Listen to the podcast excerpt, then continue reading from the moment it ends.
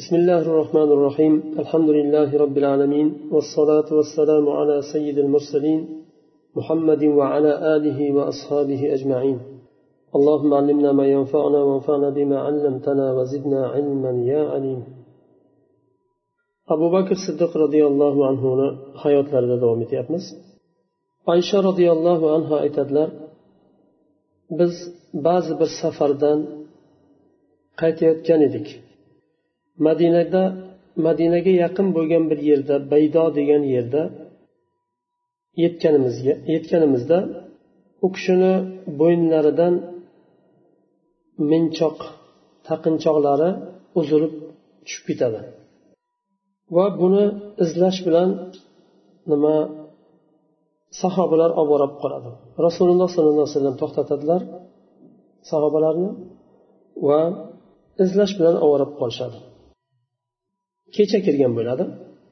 Va sahobalardan ba'zilari abu bakr roziyallohu anhuni yonlariga kelib aytadilarki qaramaysizmi oysha roziyallohu anho nima qildilar? Askar safardan qaytyapti suvi yo'q. Va baydoda biz to'xtadik baydoda biz to'xtagan yerda ham suv yo'q. Odamlarni ya'ni biz to'xtagan yerda ham suv yo'q odamlarni o'zida ham suv yo'q. Tezroq makka nimaga madinaga yetishligimiz afzal emas edimi? deb abu bakr roziyallohu anhuga sahobalar aytishadi. Shunda abu bakr roziyallohu anhu keladilar oysha onamizni yonlariga keladilar va aytadilar rasulullohni va sahobalarni ushlab qolding. Bu yerda biz to'xtagan yerda suv ham yo'q. Va askarda ham suv yo'q. To'xtatib qolib nima nima uchun to'xtatib qolding deb haligi nima qilay eding buni e, sabab bo'lib to'xtalib qolishiga deb g'azablanib gapiradilar. Va oysha onamiz aytadilar biqinimga yon, yon, yon tarafimga qo'li bilan bir necha marta turtdi gapirib. Rasululloh sollallohu alayhi vasallam u kishini tizzalariga boshlarini qo'yib uxlab yotardilar. oysha roziyallohu anhu aytadilar men qimirlamaslikka harakat qildim. Abu bakr roziyallohu anhu turtsalar ham qimirlamasga harakat qildim rasululloh uyg'onib ketmasinlar deb tong vaqtida fajr vaqtida alloh taolo oyat nozil qiladi tayammum oyatini nozil qiladi. Fatayammamu saidan tayyiba fatayammamu ya'ni pok tuproq bilan tayammum qilinglar deb agar suv topolmasanglar suv bo'lmasa pok tuproq bilan tayammum qilinglar deb nima oyat nozil bo'ladi shunda usay ibn hudayr roziyallohu anhu aytadilar ما هي بأول بركتكم يا آل أبي بكر bu sizlarni birinchi barakalaring emas ey abu bakr oilasi ahli deb aytadilar. Ya'ni sizlar sabab bo'ldinglar alloh taolo bu ummatga yengillik nozil qildi. Tayammum oyati hali nozil bo'lmagandi. Tayammum hali nima bo'lmagandi? Chunki agar suv topilmasa ham musulmonlar qanday qilib namoz o'qishligi hali nima bo'lmaganda mashru bo'lmaganda shu hodisa sabab bo'lib alloh taolo ummatga yengillik tushirdi. Bu qissadan tushunamiz. Abu bakr roziyallohu anhu ham rasulullohga ham sallallohu alayhi vasallamga ham sahobalarga og'irlik bo'lishini istamaganlari va oysha roziyallohu anho rasulullohga eng yaqin sevimli ayollari bo'lishiga qaramasdan u kishiga haligi tanbeh berib yo'llanma berishlari bu ko'rsatadi u kishini sahobalarga va musulmonlarga bo'lgan bag'rlarini kengligini va mehribonlar mehribon ekanliklarini bildiradi. Abu bakr roziyallohu anhuni fazilatlari haqida ko'p hadislar vorid bo'lgan. Rasululloh sollallohu alayhi vasallam u kishiga alohida bir e, ko'z bilan qaraganlar alohida bir o'rin berganlar. Sababi u kishi shu o'ringa haqiqatdan ham sahobalardan ajralib turgan u kishini sifatlari bo'lgani uchun. Abu dardo roziyallohu anhu aytadilar biz rasululloh sollallohu alayhi vasallamni yonlarida o'tirardik. Abu bakr roziyallohu anhu kiyimini kiyimlarini bir tarafini ko'tarib keldilar. Ya'ni u kishini ya'ni u kishi o'zlarida emasdek keldilar. Chunki bitta bir bir taraflari ko'tarilarkan tizzalari ham ko'rinib turardi. Bir oyog'ini tizzalari ko'rinib turardi. Rasululloh sollallohu alayhi vasallam aytdilar amma sohibukum faqat g'omar birodarlaring husumatlashdimi deyman dedilar biror kishi bilan. Shunda abu bakr roziyallohu anhu kirib salom berdilar va aytdilar ey rasululloh men bilan umar ibn hattobni o'rtasida bir holat bo'ldi va men shoshildimda noto'g'ri bir so'z gapirdim umar ibn hattobga va undan keyin afsus qildim va mani kechirishini so'rab so'rab kechirim so'radim. Umar ibn hattob bosh tortdi kechirmadi. Va sizni yoningizga keldim deydi. Chunki sahobalarda shunday bir axloq bor ediki agar bir xato qilsa bu dunyoda albatta o'shani yo kechirish kerak yo qasos olib bo'lsa ham shuni bu dunyoda bitirish kerak. Shunaqa nimasi bor edi sahobalarni chunki qiyomatda qiyomatga qolishini istamasdi. Yo avf qilsin kechirsin haqqidan tushsin yo o'ch olsin mayli. Man hozirman qiyomatga qolmasin degan tushunchada edi abu bakr roziyallohu anhu kechirim so'raganlarida umar ibn hattob hali achchiqlaridan tushmagan bo'lganliklari uchun kechirmadilar va abu bakr roziyallohu anhu rasululloh sollallohu alayhi vasallamni yonlariga kelib shuni aytdilar shunda rasululloh alayhi vasallam aytdilarki ya abu bakr deb uch marta qaytardilar alloh sizni kechirsin ey abu bakr deb. Undan keyin umar ibn xattob roziyallohu anhu achchiqlari tushgandan keyin g'azablari bosilgandan keyin abu bakr roziyallohu anhuni uylariga keladilar. Va aytadilar abu bakr uydami? deb so'raydilar. Uydagilari yo'q deydi. Abu bakr uyda yo'qlar. Undan keyin u kishi nimaga? Rasululloh sallallohu alayhi vasallam yonlariga keladilar va salom berib kiradilar. Shunda rasululloh sollallohu alayhi vasallamni yuzlari o'zgaradi. Abu bakr roziyallohu anhu bu holatni ko'rib rasululloh alayhi yuzlarini o'zgarganini ko'rib umar ibn hattobga umar ibn hattobga bir qattiqroq muomala qilmasinlar deb qo'rqib tizzalarida ikki tizzalarida tiz cho'kib so'raydi aytadilarki yo rasululloh men xato qildim. Xato mendan o'tdi deb ikki marta qaytaradilar. shunda rasululloh alayhi vasallam aytadilar إن الله بعثني إليكم فقلتم كذبت وقال أبو بكر صدق وواصاني بنفسه وماله فهل أنتم تاركوا لي صاحبي deb ikki marta qaytaradilar alloh taolo sizlar sizlarga meni haq bilan yubordi va sizlar yolg'onchi bu yolg'on gapiryapti dedinglar abu bakr roziyallohu anhu rostgo'y to'g'ri aytyapti dedilar Va moli bilan joni bilan mani yonimda turdi yordamchi bo'ldi. Meni do'stimni qo'yasizlarmi? deb ikki marta qaytaradilar. Undan keyin abu bakrga hech kim ozor bermaydi. Ya'ni ozor bermaydi derkan har qanday munoqashaga munoqashada kirishishga istamaydi uzoq bo'ladi. Bu qissadan biz dars olamiz. Ibrat olamiz sahobalarni qissasidan. Sahobalarni hammasini hayoti ibrat bilan to'la har bir sahobani hayotini alohida o'qiganda qancha ibratlar chiqadi musulmon ummati uchun. Birinchidan sahobalar ham bashar edi inson edi. Ularda ularning ham o'rtasida ba'zi bir e, narsada ixtiroflar bo'lib turishi aniq inson bo'lgandan keyin. Lekin bu xiloflar ularni o'rtasidagi nimani birodarlikni mehr muruvvatni ko'tarmasdi. Vaqtinchalik qandaydir xilof bo'lsa ham uni darhol eng go'zal yo'li bilan hal qilishga harakat qilishardi. Eng go'zal yo'li bilan hal qilishga harakat qilishardi.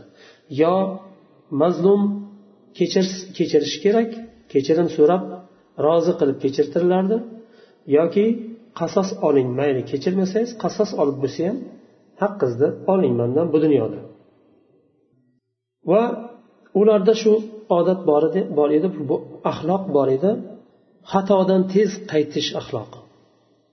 Masalan abu bakr roziyallohu anhu xato gapirib qo'ydilar darhol qaytdilar. Va umar ibn hattobdan kechirim so'radilar. Kechirim so'rashlik bor edi. Va birodarni rozi qilishlikka harakat qilish. Bu sahobalarni axloqlari mana shunday edi. Robiatul aslamiy roziyallohu anhu aytadilar men rasululloh sollallohu alayhi vasallamga xizmat qilardim. Rasululloh sollallohu alayhi vasallam menga bir yer berdilar. Va abu bakr roziyallohu anhuga ham shu yerni yonidan yer berdilar. Dunyo keldida o'rtamizga ixtilof tushirdi dedilar. Robiatul aslamiy bilan abu bakr roziyallohu anhuni yerlarni o'rtasida bir xurmo daraxti bor edi. Robia roziyallohu anhu aytdilar bu xurmo meni yerimda.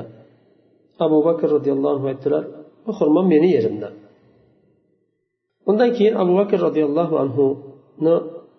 dan bir robiyaga yoqmaydigan bir so'z chiqdi. Qattiqroq bir so'z gapirdilar qattiqroq derkan bugungi masalan bu e, fazilatga yuksak fazilatga oliyjanoblikka qarshi bo'lgan gaplar emas. Qattiqroq derkan ya'ni ko'ngliga tegadigan sahobalarni ko'ngliga tegadigan bir gap. Abu bakr roziyallohu anhuni og'izlaridan chiqdi. Va uni darhol afsus qildilarda robiyaga aytdilar ey robiya men aytgan so'zni menga qaytarib ayting qasos bo'lsin dedilar.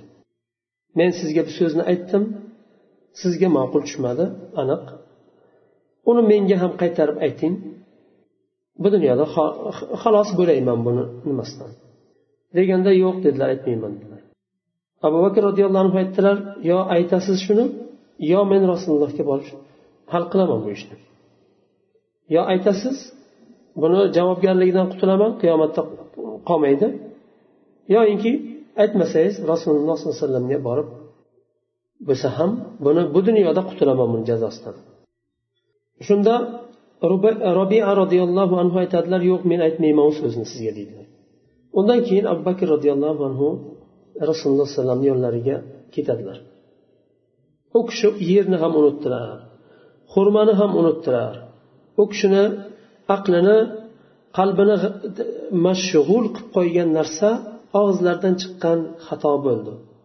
Va uni oqibatidagi nimanidan qutulish bo'ldi. Man buni gapirdim bir mo'minni qalbini og'ritdim bundan bu dunyoda qutulishim kerak degan g'am u kishini hamma narsadan mashg'ul qilib qo'ydida rasululloh alayhivasallamni yonlariga ketdilar shunda aslam qabilasidan robia roziyallohu anhu aslam qabilasidan u kishi shuning uchun robiatul aslamiy aslam qabilasidan bir nechta kishi kelib robiaga aytadilarki bu abu bakrni olloh rahmatlasin sizga deydigan so'zini dedi. Ya'ni sizga yoqmaydigan qalbingizni og'ritadigan so'zni aytdi o'zi. Yana sizni borib rasulullohga shikoyat qiladimi? Demakki aslam qabilasidagilar abu bakrni maqsadini tushunmagan bu yerda abu bakr robiani shikoyat qilish uchun bormadilar. Abu bakr bu dunyoda o'zlari xatosini ko'rib tan olib bu dunyoda shu xatoni asaridan qutulish uchun rasulullohga hukm talab qilib bordilar. Shunda robiya aytdilarki siz bu kishini sizlar bu kishini kim ekanini bilasizlarmi? Ya'ni abu bakrni kim ekanini bilasizlarmi? U kishi g'orda ikki kishini bittasi. Birinchisi rasululloh bo'lsa ikkinchisi abu bakr edi g'orda. Ikki kishini bittasi bu kishi. Va musulmonlarni oqsoqoli abu bakr bo'ladi bu kishi bilasizlarmi? dedilar. Ehtiyot bo'linglar hozir orqasiga qarasangiz sizlarni ko'rib meni yonimni olayotgan bo'lib ko'rinsanglar va rasululloh sollallohu alayhi vasallam shu sababli menga g'azab qilsalar. Va rasulullohning g'azablari sababli olloh ham g'azab qiladigan bo'lsa ehtiyot bo'linglar dedilar. Shunda qavmlari so'radi ho'p bizga nimani buyurasiz? Nima qilaylik? Deganda sizlar ketaveringlar aralashmanglar. Va aytadilar men o'zim yolg'iz bordim rasululloh sollallohu alayhi vasallamni yonlariga. Abu bakr roziyallohu anhuni orqalaridan men o'zim yolg'iz bordim. Abu bakr roziyallohu anhu borib bo'lgan voqeani rasululloh alayhi vasallamga aytdilar. Rasululloh alayhivasallam boshlarini ko'tardilarda ey robia oralaringda nima bo'ldi? dedilar. Shunda men aytdim yo rasululloh shunday shunday bo'ldi deb bo'lgan voqeani aytib berdim. Va men abu bakr ya'ni yaxshi sanalmagan so'z og'izlaridan u kishini chiqdi va mendan talab qildilar. Menga qaytarib shu so'zni aytasiz qasos bo'lishi uchun. Dedilar men u kishiga aytmadim. Deganda to'g'ri qildingiz. Aytmang u so'zni abu bakrga lekin ayting g'afarallohu laka ya abu bakr deb ayting dedilar. Alloh sizni kechirsin ey abu bakr deb ayting. Ya'ni bu degani men roziman alloh avf qilsin kechirsin sizni degan ma'no. Shunda robiya roziyallohu anhu g'afarallohu laka ya abu bakr deydilar. Alloh sizni kechirsin ey abu bakr deydilar. Va shu bilan e, e, abu bakr roziyallohu anhu bu narsani to'g'ri yo'li bilan hal qiladilar. Hasan basiri e, basriy roziyallohu anhu aytadilar tobiinlardan u kishi tobiinlarni kattalaridan abu bakr shundan keyin burilib ketdilar va yig'lagan holda burilib ketdilar. Sahobalarni iymonini kuchliligi bu.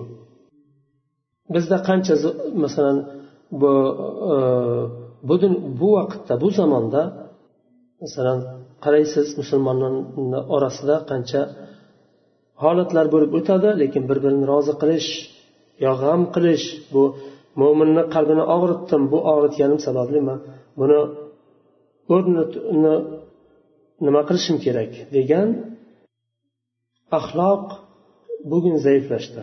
Afsuslar bo'lsin bu narsa bugunda zaiflashdi. Biz sahobalar roziyallohu anhum alloh ulardan rozi bo'lsin sahobalardan biz nafaqat to'g'ri aqidani tavhidni hamma yo'nalishda axloqda ham taqvoda ham suluk nimalarida ham ularga ergashishligimiz kerak ulardan ibrat olishimiz kerak. Bu qissani e'tibor bilan qarasangiz abu bakr roziyallohu anhu bir og'iz so'zlari bilan robiya roziyallohu anhuni qalblarini og'ritganliklari sabab bo'ldida yerni ham unutdilar xurmoni ham unutdilar. Shuni nimasini e, yopishlik bilan ovora bo'ldilar. Ya'ni shu xatoni qildim shuni bu dunyoda buni yo kechirtirish nima maqsadida yoyinki shuni jazosini olish. Va bu yerda yana bir narsani dars olamiz. Robiatul islamiy roziyallohu anhuni axloqlaridan ham dars olamiz. U kishini abu bakrga roziyallohu anhuga bo'lgan hurmatlari. Islomda peshqadam bo'lgan o'rni martabasi o'zlaridan ko'ra oliy bo'lgan insonga nisbatan tutgan o'rinlarini dars olamiz. Chunki u kishi nima uchun bu so'zni qaytarmadilar? Bu so'zni abu bakrga nisbatan qaytarmadilar qaytarolmasdilar chunki abu bakrni o'rni katta. Saniyasnayn ikki kishini bittasi rasulullohni eng yaqin do'stlari. Qanday man bu so'zni u kishiga nisbatan aytaman? Degan nimada u kishi abu bakrni o'rnini hurmat qilib u kishi bu so'zni aytmadilar. Va o'zlari haq bo'lib turib umuman haligi bir haq talab qilish u kishida bo'lmadi. Balki qavmlarini ham aytdilarki siz abu bakrni sizlar kimligini bilasizlarmi? Ya'ni martaba jihatidan bu emas yo obro' boshqa emas islomdagi o'rni iymoni xizmati bilan allohni oldidagi martabasi shu yerda to'xtaymiz سبحانك اللهم وبحمدك أشهد أن لا إله إلا أنت أستغفرك وأتوب إليك